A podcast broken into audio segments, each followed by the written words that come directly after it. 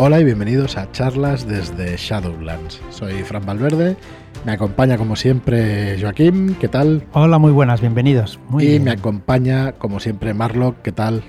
¿Cómo estamos, caballeros?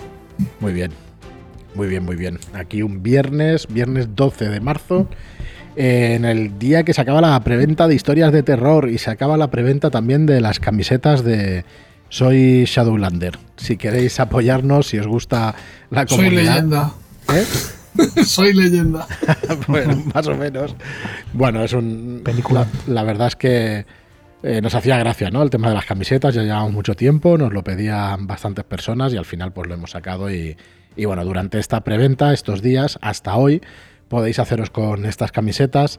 No descartamos abrirla, pero seguramente se abrirá o una vez al año o, o un par de preventas para que podáis haceros con las camisetas que, que hagamos de los diseños que sean. En este caso, pues una camiseta genérica con el logo de Shadowland y con un motivo, pues eh, aquí en el pecho que, que dice, pues soy Shadowlander y, y ya está. Si os hace gracia, pues lo tenéis ahí en shadowlands.es barra terror. Y luego el libro, que acaba también la preventa hoy, por 19.95 y por con el envío gratuito, os lleváis un libro que costará en tiendas 24.95 y oye, está- estará muy mal que yo lo diga, pero creo que es un precio muy bueno para 14 aventuras de terror, ¿eh?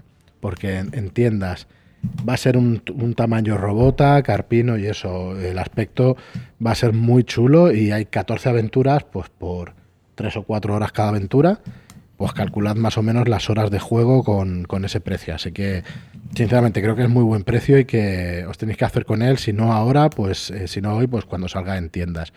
Y por cierto, hoy también sale en tiendas oficialmente Robota, Humanidad Perdida. Está prácticamente agotado en distribución. Quedan pocos ejemplares y a nosotros en la tienda online eh, nos quedan algunos más, pero tampoco nos quedan demasiados. Así que, eh, bueno, lo vamos a reeditar, o sea que tampoco, tampoco sufráis, pero lo vamos a reeditar cuando se agote, que todavía no ha sido así. Pero que sepáis que, que está funcionando bien y que si lo queréis, pues está disponible eh, la pantalla, vientos de guerra y robota, el básico lo tenéis dispo- disponible tanto en tienda física como en nuestra tienda online. Y bueno, hecha, hecha esa publicidad o las cosas que os queríamos dejar hoy, luego tratamos un poco el tema de los shadow shots, de la suscripción, porque hemos notado un aumento de suscriptores. mm, entendemos que es a raíz de los cursos, de los últimos cursos, el material también, bueno, y de que empieza a haber, va a haber Claro, 50 es- aventuras es que ya dentro de hay un poquito. montón de aventuras, sí. 50 aventuras son muchas. Y bueno, lo tratamos al final del podcast, si os parece. Nunca porque- son suficientes. ¿Eh? Que 50 aventuras son muchas, pero nunca son suficientes. Así Nunca que son suficientes, pero ahora hay que tienes- quedarse aquí que vamos a, a seguir dando aventuras cada mes. Así que Claro, eh, al final 50 aventuras, con dos más tenemos una aventura para cada semana del año. Entonces eh, empieza a ser ya un- una considerable cantidad ¿no? de, de aventuras, o sea que bueno, estamos muy contentos, orgullosos y que vamos a seguir trabajando en ellos. Hacíamos una encuesta hace poquito de qué cursos serían pues más chulos, ¿no? O que os apetezcan más para, para poder hacer. Y bueno, han salido varios. El más votado en nuestro canal de Telegram es el de cursos para dirigir partidas de terror. Un curso para dirigir partidas de terror. Pero además uno de los más votados también, y en Twitter ha sido el más votado, es en el del curso para aprender Foundry, para aprender ese Virtual Tabletop Simulator. Con Aprender a bueno. usarlo, sí. Ayer pudimos probar el VTT Foundry. Sí, nos sorprendió muy gratamente porque está, Está muy, muy espectacular. bien. Está espectacular. La verdad es que una maravilla. No aparezco yo mismo hablando así de, de Discord y de, de No, Foundry. no, para nada. Bueno, yo de Foundry es nunca he hablado mal porque no lo No, conocía. no, no, claro. Y la verdad es que muy, muy chulo. Jugamos a Savage Walls con, con Arturo y nos gustó muchísimo también. Eh, bueno, el sistema con una partida no se puede ver exageradamente, pero, pero la verdad es que bien. Eh, y sobre todo que, que fue muy fluida la partida, ¿no? Que, sí. ostras, Sí, y puedes poner varios, varios mm, imágenes a la vez. Varios y tú puedes elegir sí. en cuál estar y cuál ver, ¿Cuál ver? cuál mapa. Sí, la, la verdad es que la gestión de, de imágenes y tal, eh, que, que la puedan mover los personajes, ¿no? O sea, los jugadores que puedan elegir lo de las pantallas, eso fue. Sea, está muy chulo y cada, cada pantalla que, eliges tiene sus propias.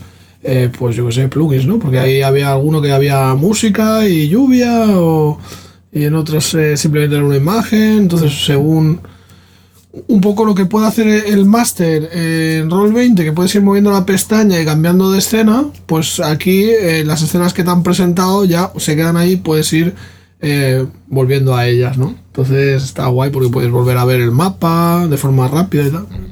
Está Muy chulo. guapo. La verdad es que muy guapo.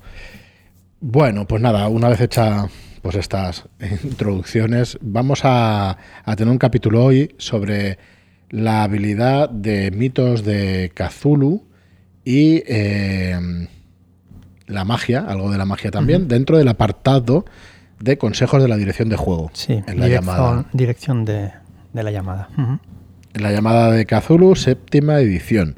Seguimos con el repaso del manual. Eh, de hecho, tenemos categorizadas las entradas del podcast, pero hemos de buscar un sistema por el cual podáis ir a las categorías y decir, bueno, pues todos los, todos los podcasts que hemos hecho de la llamada y tenerlos categorizados, que están, pero tenerlos listados, digamos, en una página para que podáis eh, pues tenerlos más fácilmente. Los de Tulu de 100 creo que quedaron muy guay del manual de- del reglamento de Cthulhu de 100. Además nos visitó el autor con el tema de la cordura. Sí. Ese capítulo me lo he escuchado explicó. yo varias veces para hacer la partida, para hacer partida y está súper bien porque en 20 minutitos, Sí. media hora, Claro.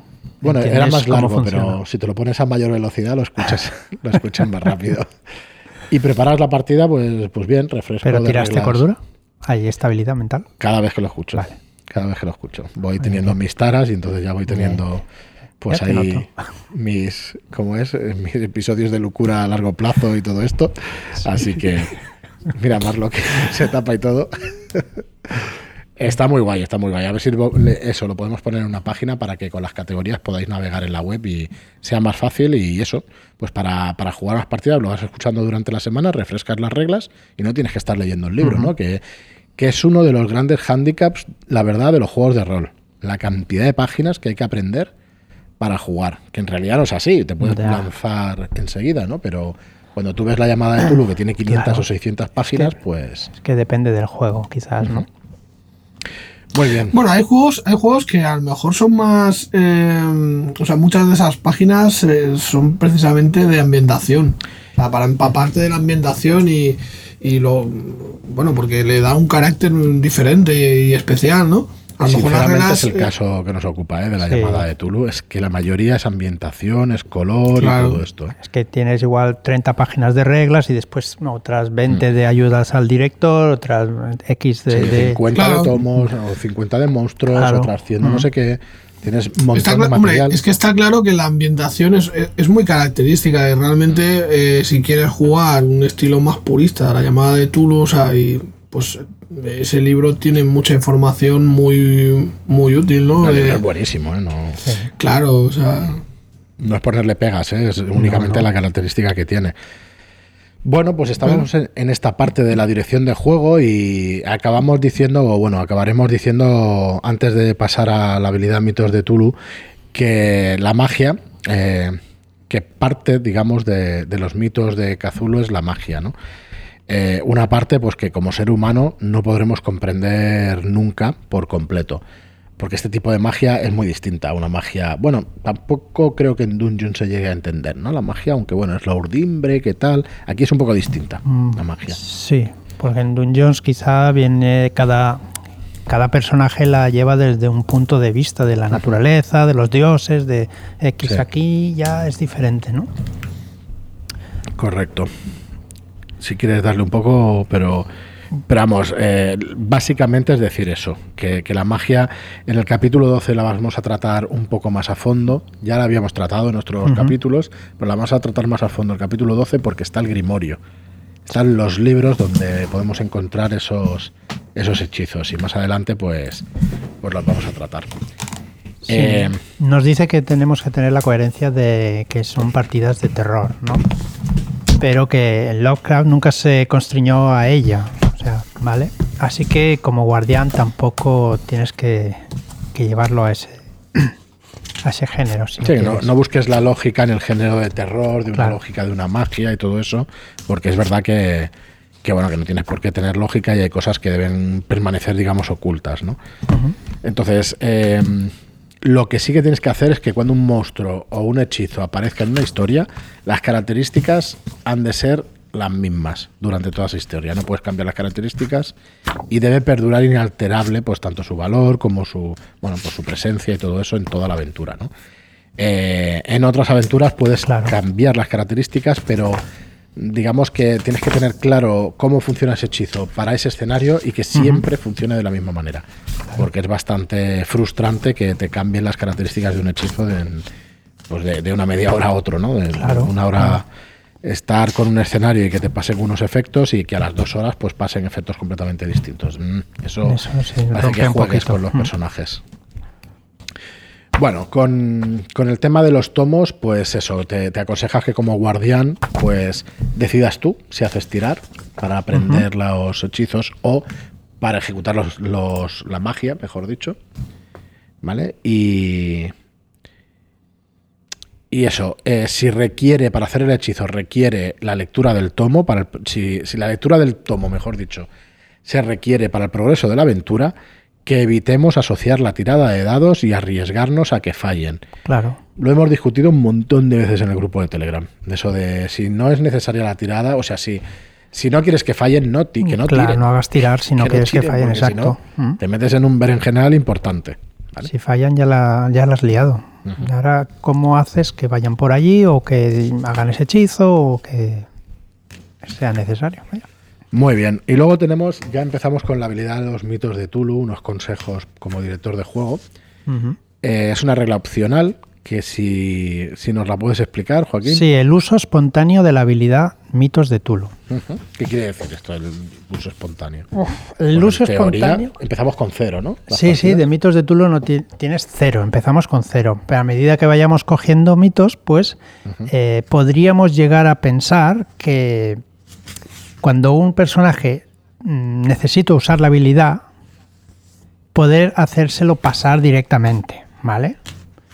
Con lo cual, eh, por ejemplo, usar eh, algún hechizo como la resu- resurrección con un personaje que tenga un 2% en la habilidad de mitos de Tulu y hacérselo pasar directamente sin tirada y sin nada, pues resulta un poco raro, ¿vale? Porque cuando este personaje llegue a 50% de mitos de Tulu, ¿qué hará? Pues dirá, ostras, pues si antes que no tenía casi habilidad y me la has pasado, ahora que tengo un 50% de posibilidades de pasarla, ¿por qué n- ahora n- iré resucitando a todo el mundo, ¿no?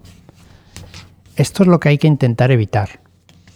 Bueno, eh, volvemos a tocar un tema Sí. peliagudo, ¿no? El de la resurrección. Aunque aquí No, la no, resurrección igual es el de Reanim- Reanimator, Real- Exacto. que realmente está basado en una en Herbert West Reanimador, que es un relato de, de Lovecraft, por si no lo sabíais. Muchos de aquí lo sabréis, pero, pero Herbert West Reanimator es, es la película que hicieron después, que hicieron tantos años después.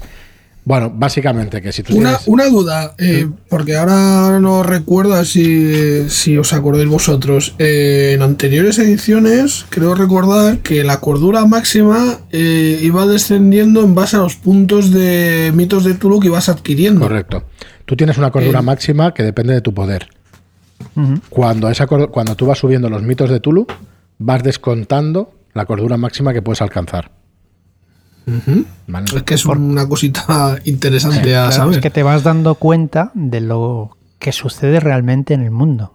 Te vas volviendo loquito. Te vas volviendo turulete. Vas pillando locura subyacente como, como nosotros, y claro, Sí. No me salía claro. antes el término, y es locura subyacente en Cthulhu de 100. Qué profesional. Así que, bueno, tenerlo en cuenta, eso que explicaba Joaquín, cuando un personaje empieza con un 2%, pero tiene sentido para la trama o queréis que ese personaje Claro. pueda hacer una resurrección, pues que no le hagáis tirar porque no lo va a conseguir, y luego cuando tenga un 50%, si le haces tirar, pues hostia, hay que ser consecuente, ¿no? Con Mm, Claro, las cosas que no queda- no esas queda bien. aventuras. Mm. Entonces, bueno, decidirlo antes de la campaña o de la aventura, porque ya lo sabéis por ante- mm, con anterioridad. Y, y bueno, mm, darle o que tire siempre, o que no tire nunca, o de la manera que veáis. O si le hacéis tirar, que tenga un motivo, que, que haya un motivo, ¿no? Para. Aunque- Igual estar reanimando en un tren en marcha, en el tejado, un tren en marcha, yo qué sé, ¿sabes? Que tengas. Aunque para un investigador de la llamada que llega a 50% de mitos no de Tulu, nunca. tela, ¿eh? Ojito. Eso es muchas aventuras y ha visto de todo. PNJ sí lo he visto, bastantes. No, PNJ. no creo que sea viable, vamos. Tiene que ser complicado. Bueno, depende de la campaña. Si hay muchos tomos y todo eso, podría darse, ¿no? Pero pocas veces sí. Sí, pero es lo que decimos, que como subes de esos mitos y bajas de cordura, mm, no sé yo. Claro, claro. Claro, es que es más fácil que acabes tocadito. Totalmente. Allá. Eh, Además, que también te digo una cosa, yo creo que el, tema de la magia, los jugadores y tal, dentro de lo que es el contexto de los mitos de Tulu, está un poco fuera de madre, porque eh, en realidad son cosas que escapan, ¿no? En muchos casos a, los propios protagonistas de las novelas de, bueno, el, de el hechizo, Lovecraft por ejemplo, de los construcción, ya, lo, relatos, sí. ya lo repasaremos, Marlo, pero el de construcción, por ejemplo, recuerdo en. Es que ahora tengo más en mente el juego de, de las mansiones de la locura, pero es muy parecido, los efectos y tal. Cuando haces el hechizo de construcción y te sale bien o, o tienes algún pequeño fallo, pues igual pierdes un dedo, o pierdes sangre, o pierdes. O sea, son jodidos aquí los hechizos, no es.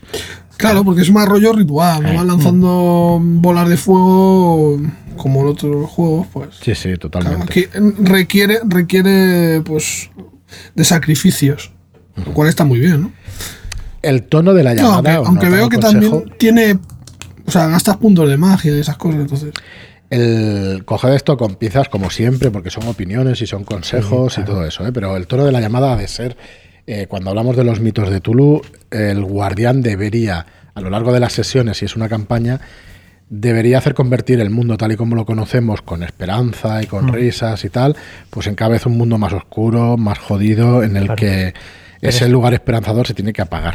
Pero esto a medida que vayamos conociendo lo, lo que son, lo, lo que existe realmente, vaya, en- dentro de los mitos. A ver, eh, yo a mí no me acaba de gustar que el máster se meta en los sentimientos de los personajes, pero, pero, mm, ostras, hay momentos en los que sugerir que tu personaje está desesperanzado me parece acertado, porque ayudas un poco a, a meterse en la situación. Entonces, si vosotros conocéis a los jugadores, si vuestros jugadores no necesitan eso, perfecto. Pero a mí me parece acertado en ciertas ocasiones decir, bueno, pues tu personaje pues lo ha pasado muy mal esta noche, o le ha pasado esto, o le ha pasado la otro. Eso no es meterte con el personaje, es sencillamente una situación, ponerla de relieve, ¿no? Con, con cosas que van a pasar. Y, y es el tono al final, ¿no? Pues tendrías que darle el tono a la partida o a la campaña de, de lo que es realmente la llamada. A mí me parece bastante importante eso, la verdad. Lo que nos dice el libro es que volverse creyente dará paso a una visión del mundo totalmente fría, desagradable y amenazadora. Y eso a medida que va el, el- el investigador cogiendo, pues eso, la habilidad de mitos de Tulu. Sí, hay campañas que de hecho lo reflejan muy bien, que van teniendo pesadillas, sufrimiento por el destino que les espera, hasta que, bueno, hasta que al final pues ya no hay marcha atrás y la frase esta que está de moda de play to lose, pues se refiere a esto, ¿no? Está jugando para perder, o sea, para perder al personaje y tal. No sé si me parece acertado o desacertada, pero por lo menos es descriptiva. Sí, bueno, al final todos sabemos cómo van a acabar nuestros investigadores, ¿no? En principio, muertos o locos. Mm, está Eso, al final, eh, como consejos de máster, el finalizar una historia, como Vale. guardián debes saber cuándo acabar una historia.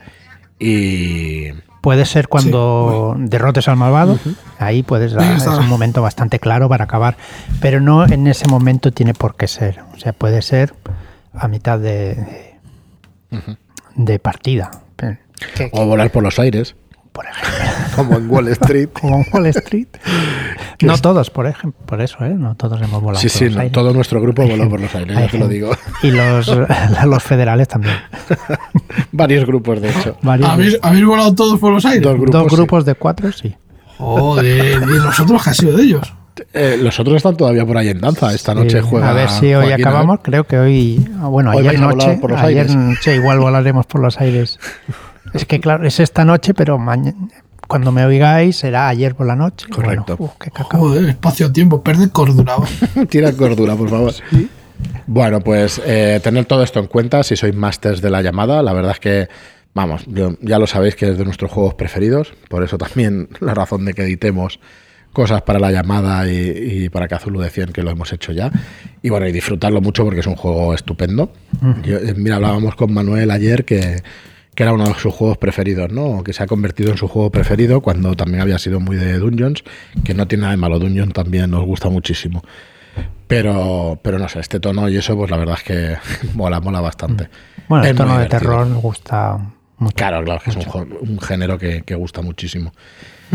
Muy bien, pues nada, llevamos 20 minutitos, así que si queréis comentar alguna partida, alguna cosa, por ejemplo, de la partida de ayer, que lo habíamos comentado antes, O de, del ritmo que lleváis de partidas, que parece que habrá que bajar un poco el ritmo porque si no habrá que tirar cordura cada día. Hostia, sí. Yo la verdad es que creo que esta semana me he pasado de, de vueltas y, y lo estoy, o sea, voy resentido con unas ojeras. A ver, que me quiten lo bailado, ¿no? Pero, joder, jugar todos los días. Cuesta, cuesta. Uf, Complicado. Cuesta, la verdad es que cuesta bastante. Pero bueno, ayer hicimos un escenario de Última Forza de un juego de HT, de Savage World, de una ambientación chulísima. Que, bueno, chul- a mí me encanta. Sí, Me parece- estuvo muy está muy, muy guapa. Para el que no sepa de qué va la ambientación, pues no sé, a lo mejor ha, ha escuchado hablar de Aquelarre, eh, que aquí en España pues tiene más nombre. Pues es una cosa así, una, un Aquelarre en el que hay muertos vivientes, hubo muertos vivientes arrasando Europa, como si fuera la peste, y en un momento dado pues empiezan a desaparecer, ¿no? Y empiezan a, a quedar solamente carcasas y tal. Está, está muy chula la ambientación, la verdad. Es, Solo eh, quedan pues pequeños, eh, bueno, como ha pasado hace 200 años, pues los cadáveres ya, o sea, la- lo que son las carcasas y tal, pues muchos de esos de ellos pues están podridos, otros y entonces bueno, va hay centros de urbanos en, en los países europeos, es un juego italiano, con lo cual el carácter es muy europeo, ¿no? Y, eh, no, no es americano, no es una fantasía heroica tan, tan bestia, sino que es más mundanal y es más jodida. Ayer nos trasladamos a un monasterio, creo que fue en Navarra, que era en Navarra. Y, y bueno, mm, realmente súper chula la ambientación y eso por eso, porque en, en la época del Renacimiento, pues resulta que eso, que, se, que ahí viene la peste, pero la peste lo que hace es convertir a la gente en muertos vivientes y además puedes estar infectado. Con lo cual, al principio de, ese, de esa horda zombie, pues eras como un zombie y te mataban. Luego ya mm, veían que no había tanto pro- problema, pero tú puedes infectar a otros, con lo cual es jodidillo acercarse a la gente. Y la verdad es que muy bien. No, es- está guapa, la ambientación está muy chula y he de decir a su favor que el tema de Savage World, ¿no? que es el sistema con el que esta ambientación se juega, pues la verdad es que yo me lo pasé bastante bien y todo lo que tocamos estuvo bastante equilibrado, no como en otras experiencias que había tenido, que, que se había ido muy de madre el tema de las explosiones de los dados y esas cosas. Y aquí yo lo vi bastante más natural, ¿sabes? No, no tan loco como en otras partidas. Y en general muy bien, no sé. Sí, sí. Sigue habiendo cosas que a mi parecer, o sea, a mí no me mola, ya lo había comentado creo que contigo, Fran, el tema de, de las cartas de iniciativa, que, que eso vaya por cartas, el póker y todo el rollo. Que, Lo que hemos como decías esta tú, pues, mañana, charlando. Pero claro, eso es porque estaba hecho para Deadlands, que es una ambientación de Far West. Es una ambientación del oeste. Claro, ahí, ahí le pega el- una baraja de póker, pero es que yo para otras ambientaciones, la verdad es que hubiera cambiado esas barajas y hubiera puesto tematizadas. Una baraja tematizada para cada ambientación, que es lo, lo que hubiera molado, ¿no? No usar. Tienen varias, Savage tiene varias eh, barajas, Pero no las de efectos. Ah, ¿eh? no. pero no de efectos, sé. son de iniciativa. Las de Vale, iniciativa vale. son de póker, son cartas de póker. Vale. Bueno, de iniciativa, ojo, que también se usan para los interludios, creo recordar. Eh, pues Mm, sí, no hablo- conocemos el sistema totalmente, pero Yo, yo creo recordar que los interludios se sacaba una carta y en base a la carta, pues sea- si era de corazones hablabas de una movida, si concretas, ¿no? De una temática. Esta, que es otra de las cosas que me gustó. Si yo lo de sacar cartas no, no le veo un problema. El problema es que sean de póker, que me saca totalmente de la ambientación. Bueno, claro, para este, para esta ambientación, sí, claro. Pero como está ahí en el espacio y, Sí, sí, en medieval y, y yo qué sé, es que no, no le veo sentido ninguno que sean barajas de póker. O sea, me parece que, Puede ser porque, Que- porque en cualquier casa hay baraja de póker, hay una baraja de póker, ¿no? No, es Por por, eso, es supuesto, porque el, pero- el- pero te el puedes comprar fue- te puedes fue el comprar una baraja- Ah, fue el Pues. Deadlands. El Deadlands se creó con Savage World, o bueno, mejor dicho, se creó de- Deadlands y luego sacaron ese sistema para ser un sistema genérico.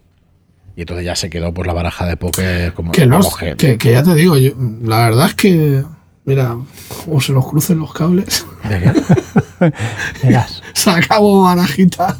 para Savage World de otra ambientación. Hombre, Hombre, es que por ejemplo, para, para ese especie, mm, ¿cómo se llama esa ambientación de piratas? Jolín, qué memoria ya.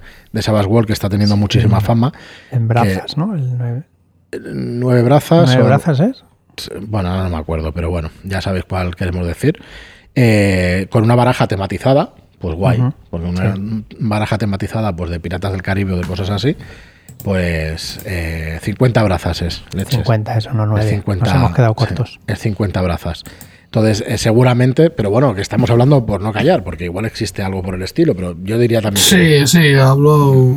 No, no, no lo sé. Imagino que ya, vamos, no seremos los primeros que hemos pensado en algo así, pero es que, no sé, me parece raro, ¿no? El, el que no haya más cosas. O sea, no. nos gustó muchísimo, está muy guay, mu- muchas gracias a Arturo. Arturo, decir que nos mastereó muy bien, que al principio iba, "Ay, es que vosotros sois la élite. Una gracia. Aquí. No, no, lo Madre hizo mía, genial. enhorabuena. Arturo, Arturo Losada, Sí. porque estuvimos, Nada, muy a gusto y muy bien. La verdad es que muy estuvimos bien. muy a gusto. Mm. Nu- Nuestro community Un manager. poco, un poco peor Joaquín con su Sí, yo un poquillo peor. Ya sabes. Bueno, bueno. Yo siempre estoy en el Joaquín es que escalón de tiene a veces arrebatos de estos, ¿sabes? Con el- Así como hacer peticiones ahí en Ya. grupos y. es la única así, manera de ganar puntos aquí, ya sabes. Claro, claro. O sea, aquí rascando vilmente por la espalda de ataques a traición. O sea, pidiendo 680 ilustraciones, vamos. es ¿Cuántas que llevas ya? La mitad. Mitad, ¿eh? Pues 40 o 50 lleva seguro. No sé si tantos, pero 25 o 30 yo diría que sí. Yo diría que sí, va por ahí. Acordaos en el grupo de Telegram de pasarle fotos a Marlock si queréis aparecer en alguna publicación.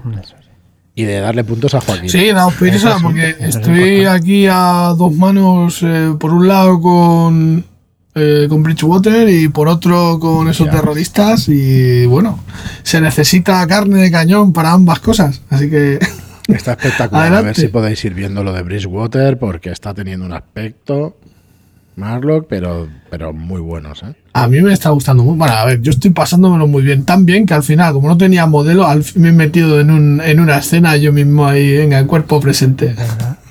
Y ha quedado chulísima esa escena, ¿eh?